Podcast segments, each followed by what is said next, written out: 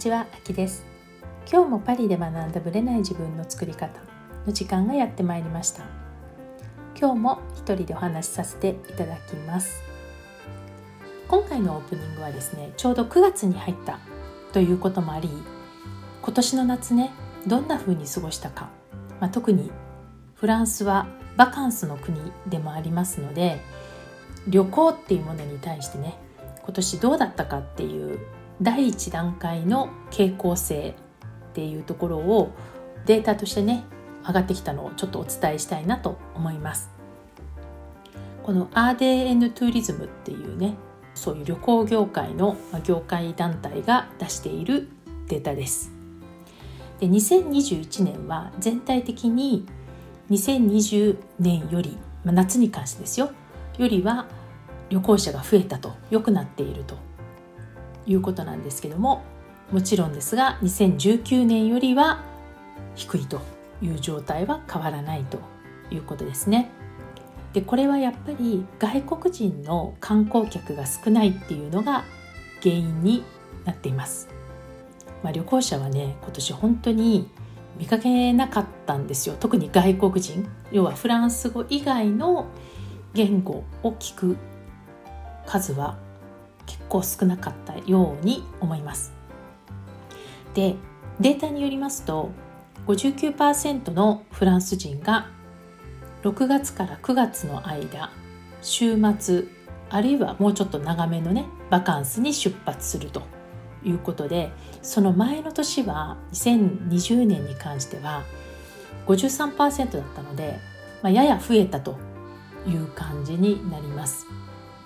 まあ、去年の方がまだなんだかよくわからなかったので出なかったという方もいらっしゃったし今年はワクチンを打ち始めたとかいうのも関連してるのかもしれませんが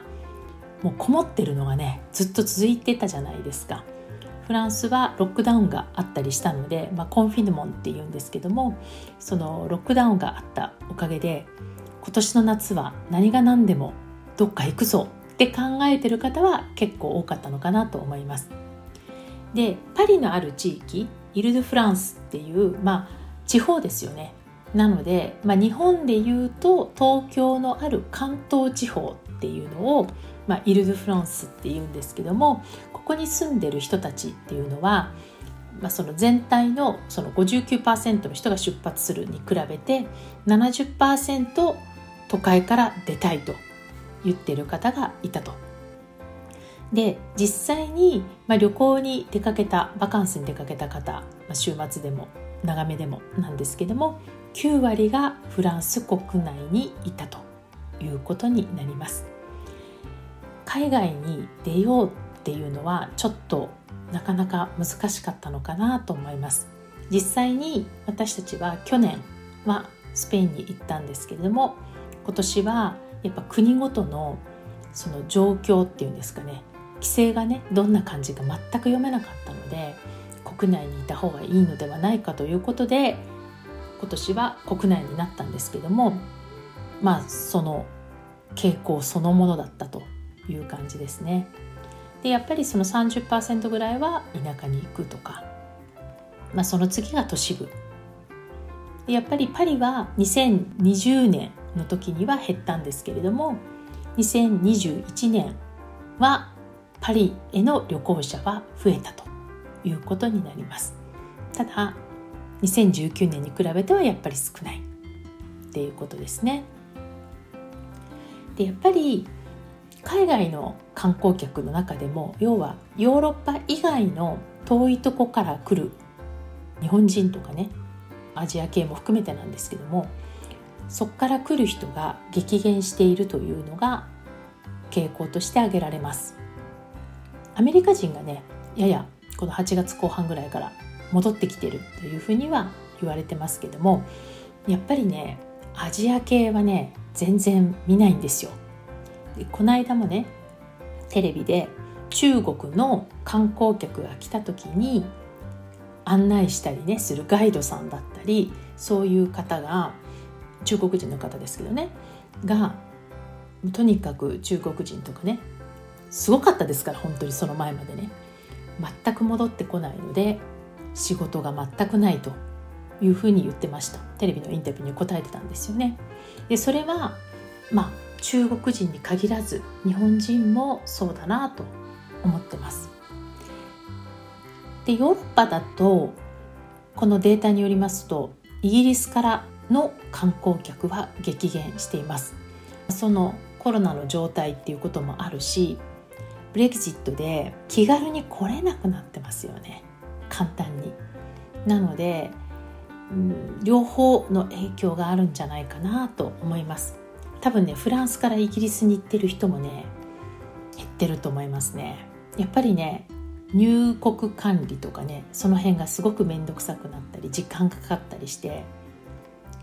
こう気軽に今までヨーロッパの中でね行き来ができた感じとは違う。でプラス今回のね COVID の問題もあるので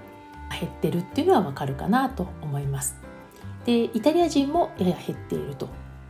でベルギーとオランダからの観光客は増えていると。でスイスとかドイツ人もまあまあ今まで通り来ているということですね。あとバカンスのスタイルとして今までは家族のうちに、まあ、田舎に住んでる家族のところに行ったりとかお友達のうちに遊びに行くっていうのは減ってるということです。やっぱりね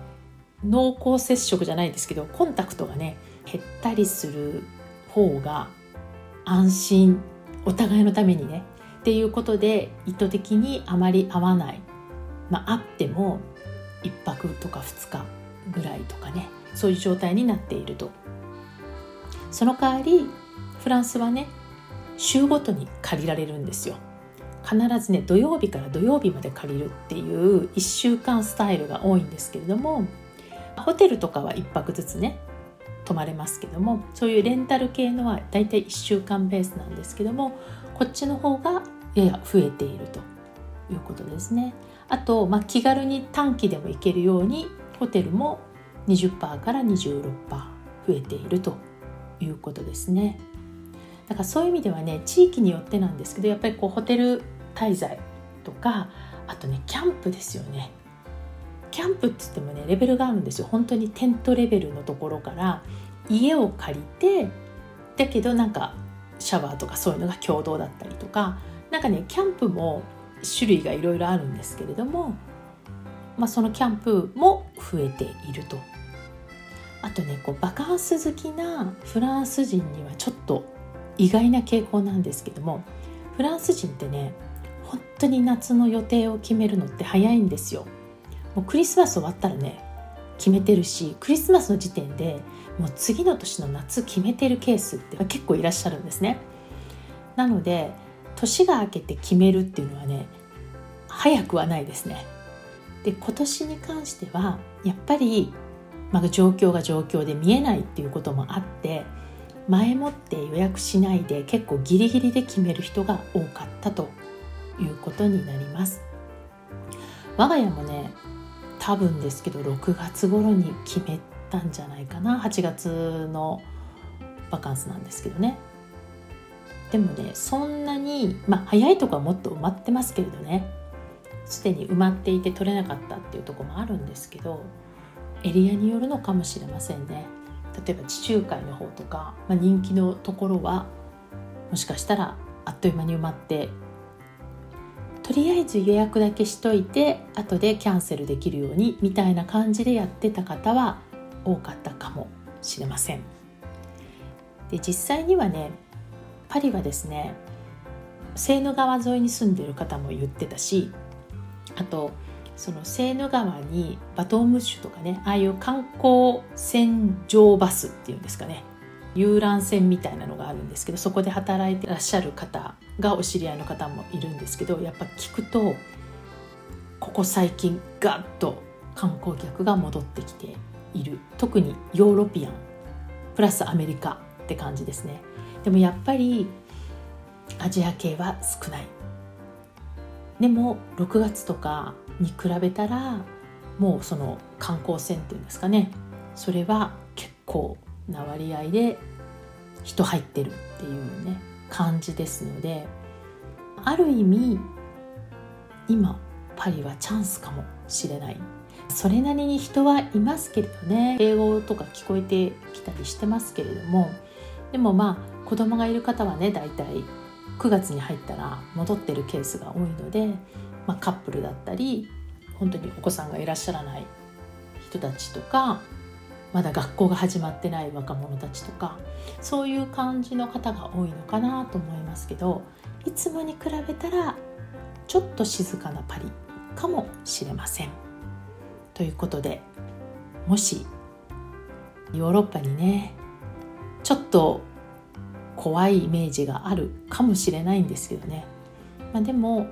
パリの人はそれなりに日常生活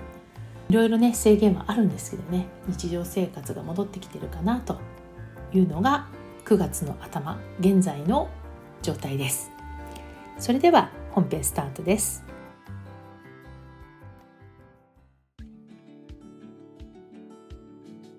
はい本編です。今日はマインドについてちょっと久々にお話ししたいなと思います。私たちっていうのは日々無意識の中で生活しています。要は無意識の状態で生活しているっていうことなんですけどもこれがね生活の大半を占めているんですよ。無意識に支配されているっていう風に捉えてもいいくらいに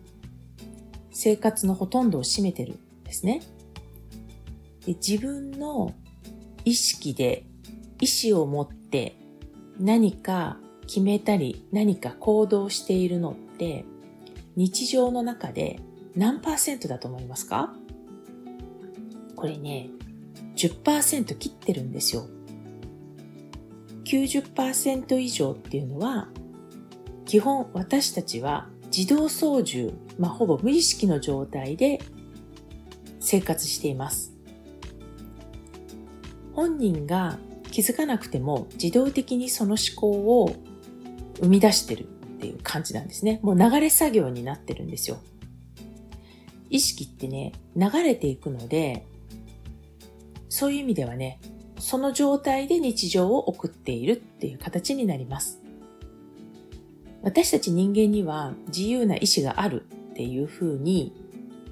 よく言われてるんですね。自由意志っていう言葉もよく聞かれると思うんですけども、でも同時に自動的に、まあオートマティックに思考とか感情とか行動のプロセスが生活の中で支配されてるとしたら、これって自由意志って本当にあるのかみたいな感覚になるんじゃないかなと思います。だからこそ私たちはより意識的に要は感情に左右されるだけの人生ではなくって自分の最高の状態力を出そうあるいは毎日それが送れるような環境を作り出そうっていうことが大切になってきます。では、どうしたらいいかっていう話なんですよ。私たちは10%以下、日常の中でね、意識的に何かを決めている、だとしたら、この状態をより最高の状態の意思決定をしている状態が自動操縦になっていけばいいってことですよね。無意識の状態でもできるようになればいいっていうことなんですよね。で、これをいわゆる習慣化って呼ぶんですよ。習慣化っていうのは、その習慣化するまでのプロセスっていうのが何かを意識的に、まあ、考えたり、まあ、感情も含めてなんですけども認識してそれを行動に落として習慣化していくってことなんですよね。慣れさせないといけないんですよ。脳と体に。それが最終的に慣れていくと、日常生活の90%を占めるくらいの流れ作業になっていくという形になります。では、じゃあどっからスタートしたらいいかっていうことなんですよ。もちろんね、日々皆さん何か新しいことをスタートする習慣化しようとするって考えてると思うんですけれども、日々の中でね、例えば朝何時に起きるとかあると思うんですが、まず、いきなりアクションから行くよりも、何のために何がしたいのかっていうところが明確になってないから習慣化に落とせないのかなっていうこともあります。というかその方が多いんじゃないかな。だからやはり自分がどうしたいのか何をしたいのかっていうゴールをきちんと見つけて認識するってことが大事なんですよ。そこからスタートしないと何かを行動を起こそうと思ってもできない。あるいはやめちゃうみたいなとこがあるんじゃないかなと思います。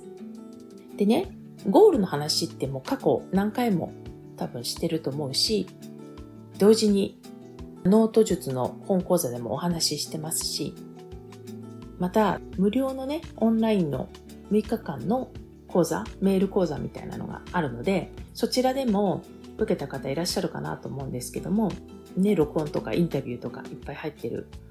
講座なんですけどもね。で、この本講座でも無料の方でも私何度も何度も言ってるんですよね。このゴールをまず書いてみましょう。何を求めてるのか、理想の状態であるとか自分の未来について書いてみましょうって。自分のゴールを書いてみてってよく言います。で、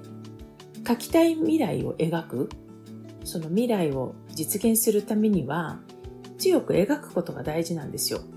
だからなりたい自分を書いてみましょう。理想の叶えたいことを書いてみましょうってよく言います。でね、目標を書いてみましょうとかね、ゴールをきちんと明確にしましょうって、何十回も多分何十年も聞いてきた話だと思うんですよ、子供の頃から。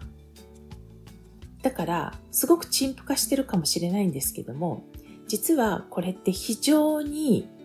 思ったより難しいことなんですね。なぜかというと、ゴールの書き方によっては、脳にスイッチが入る場合と全く入んない場合があるんだなっていうのを私は日々感じてるからなんですよ。構ね、難しいんですね。なんでそう思うかというと、私自身がビジョンインタビューっていうのをやってるんですね。で、ビジョンインタビューっていうのはゴールの叶った自分として、その自分で私の反強制的な質問に答えなきゃいけないんですよ。だから、こうなってこうなってって妄想してるんじゃなくて、もう私がどんどん質問していくから、そのインタビューに答えていく形で、その状態になりきってないと喋れないんですね。インタビューってどういうのかっていうと、私がいつもゲストをお呼びしてね、また今ちょっと9月も調整中なんですけども、そのインタビューをしている状態をそれぞれみんなにやってもらうっていうセッションなんですね。で、この、まあ、1時間のセッションなんですけども、そのセッションの中で前半はノート術のことに関してとか自分のゴール設定に関して悩んでいることとかそういうねその方の抱えているうまくいってないなとか、なんか弾みがつかないなみたいなポイントを聞いていくんですね。で、そこでちょっとリセットして最後インタビューするって感じなんですよ。だからインタビューを1時間やってるわけではなくて、前半はどちらかというと本当にセッションをやっているっていう感じなんですね。で、それに関してね、私が毎回思っていることなんですけども、実はね、ずれてるんですよね。自分ではゴールを設定したつもりになってお話ししてくださってるんですけども、内容がやっぱりちょっとぼやけていたり、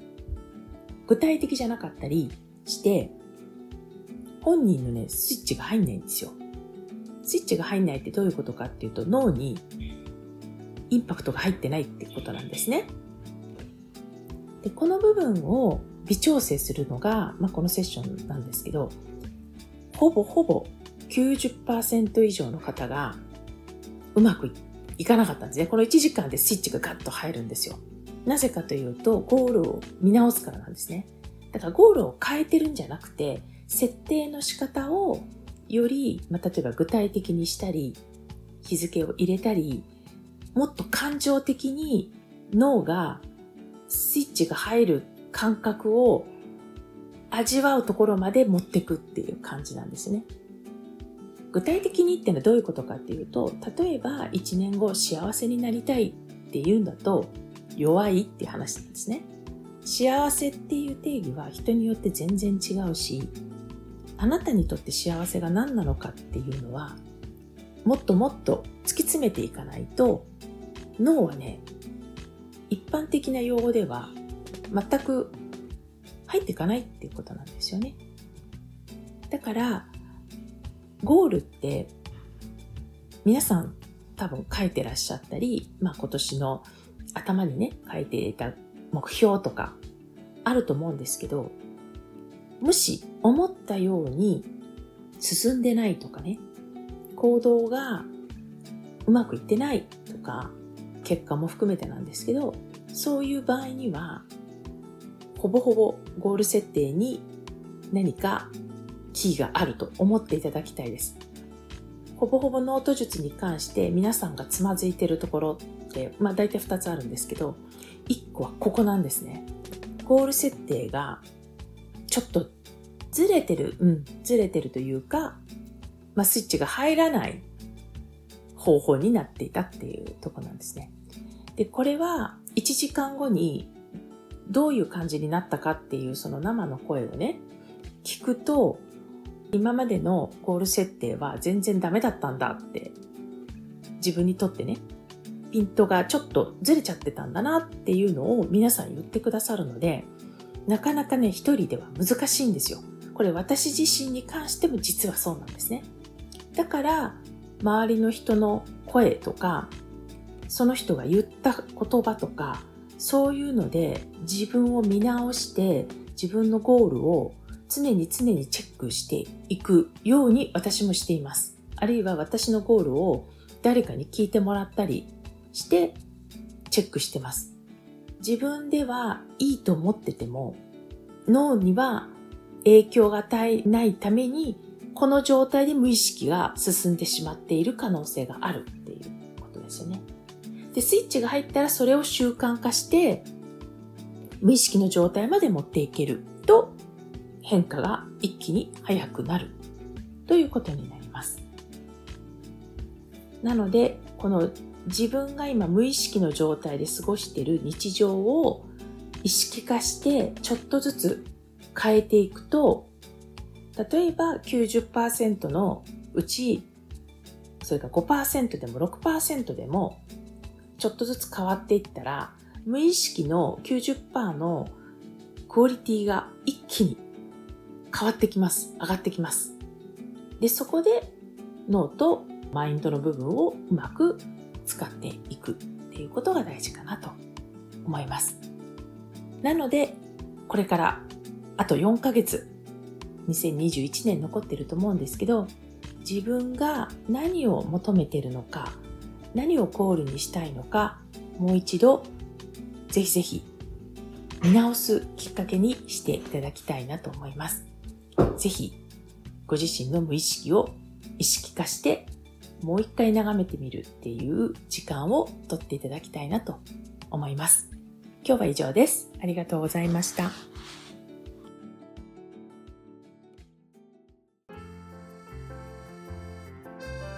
この番組は毎週日本時間の木曜日の夜に配信されています。配信場所は iTunes のポッドキャスト、Google ポッドキャスト、Amazon Music、